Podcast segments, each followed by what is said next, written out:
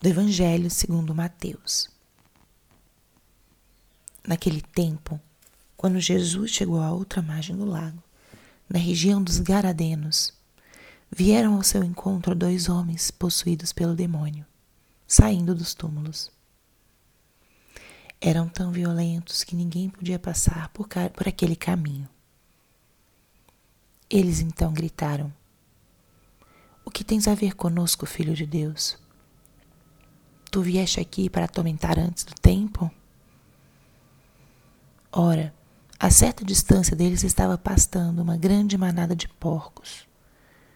Os demônios suplicavam-lhe: Se nos expulsas, manda-nos para a manada de porcos. Jesus disse: Ide. Os demônios saíram e foram para os porcos. E logo toda a manada tirou-se monte abaixo para dentro do mar afogando-se nas águas. Os homens que guardavam os porcos fugiram indo até a cidade e contaram tudo, inclusive o caso dos possuídos pelo demônio. Então a cidade toda saiu ao encontro de Jesus. Quando o viram, pediram-lhe que se retirasse da região deles. Palavra da salvação.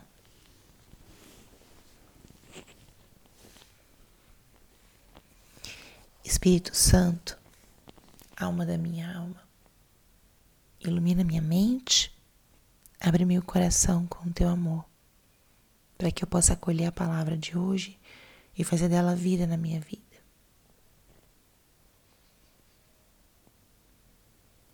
Estamos hoje na quarta-feira da 13 terceira semana do tempo comum. E o que a palavra de hoje nos diz? Palavra de hoje é um trecho no qual Jesus se encontra com dois homens possuídos pelo demônio. E Jesus expulsa os demônios e os manda para uma manada de porcos. O fato em si é um gesto de Jesus de libertação. É um gesto de salvação. Mas esse gesto teve um impacto sobre os donos daqueles porcos, que nos quais, para os quais os demônios foram,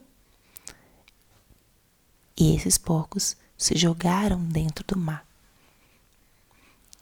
Ao mesmo tempo que houve um gesto de salvação, houve um gesto de perda, uma situação de perda para esse grupo de cidadãos daquele local. É uma passagem que pode nos trazer uma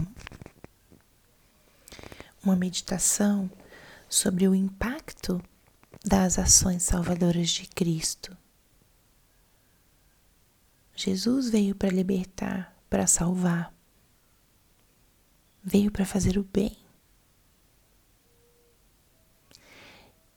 Só que por vezes os seus gestos, as suas ações na nossa vida, na história, ela tem também uma consequência de mudança de renúncia, de desprendimento. Os gestos e ações de Jesus, por mais que sejam pessoais e individuais, têm um impacto comunitário. A nossa vida em Cristo, ela nunca é isolada, porque nós não somos seres isolados, nós estamos constantemente em relação.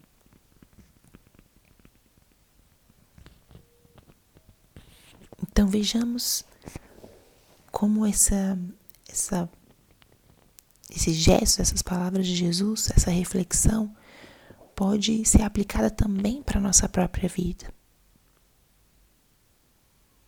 Aqui a gente vê os contrastes. A própria pergunta do demônio a Jesus: O que tens a ver conosco, filho de Deus? Por vezes é a nossa atitude, a nossa resposta diante das coisas de Deus, diante de situações da vida. Por vezes queremos independência, autonomia da, da ação divina. O que tens a ver conosco?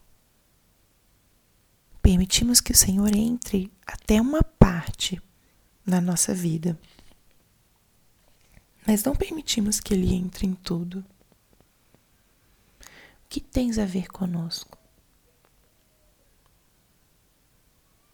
Só que Jesus, ele tem tudo a ver conosco, porque tudo que tem a ver com a nossa vida, com a nossa humanidade, com a nossa espiritualidade, tudo isso é importante para o Senhor.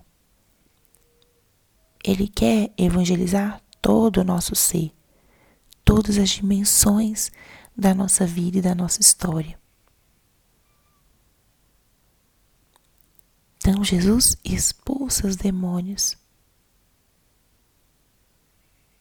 Liberta esses homens.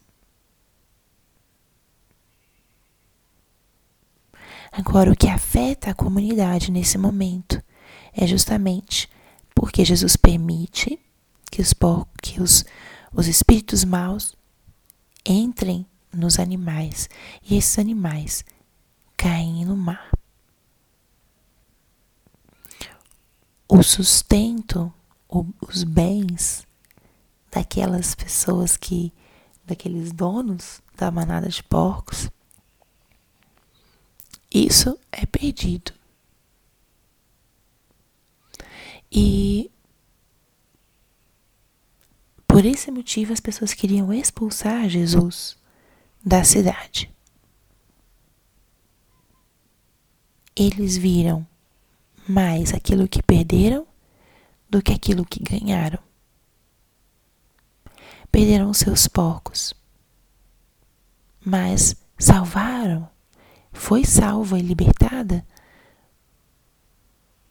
ou foram, né? Porque aqui nesse caso são duas pessoas, duas pessoas da opressão do inimigo.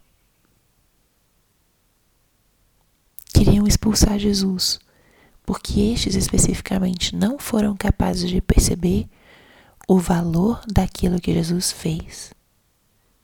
Não foram capazes de perceber que perder aqueles porcos significou naquela ocasião uma parte dessa libertação.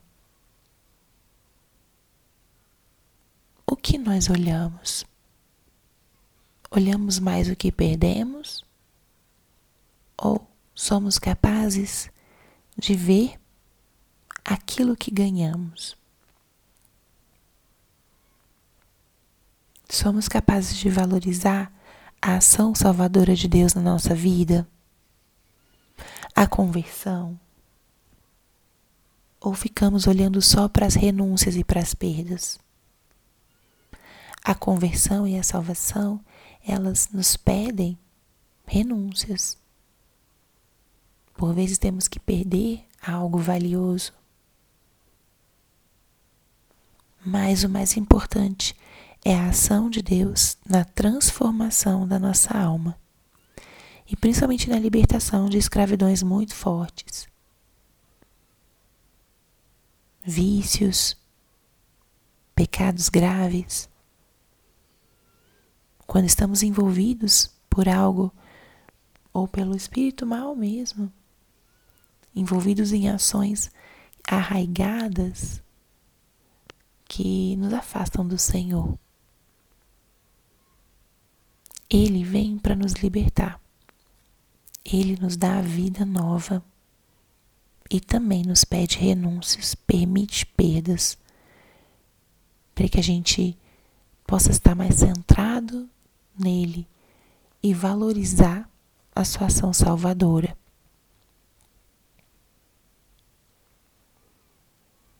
Dessa forma, a gente pode aplicar isso para o nosso hoje. Quais são hoje as prisões, as escravidões que me limitam onde Jesus precisa entrar e salvar, onde Jesus precisa libertar. Pense um pouco nisso. E em seguida, que renúncias estão sendo difíceis para mim no processo de conversão? Quais são aquelas coisas que eu não quero perder e que por vezes eu digo: afasta-te, Senhor. Quais são as coisas onde eu rejeito a Deus para poder permanecer com aquilo que tem um valor para mim ou que eu não estou disposta a renunciar?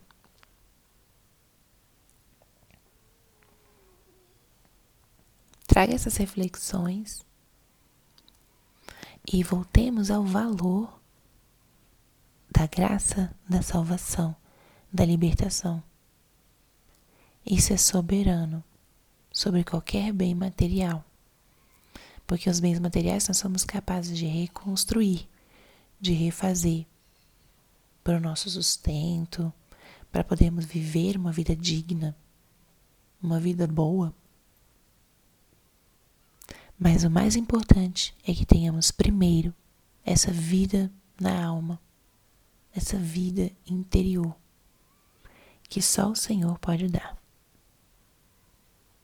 Glória ao Pai, ao Filho e ao Espírito Santo, como era no princípio, agora e sempre. Amém.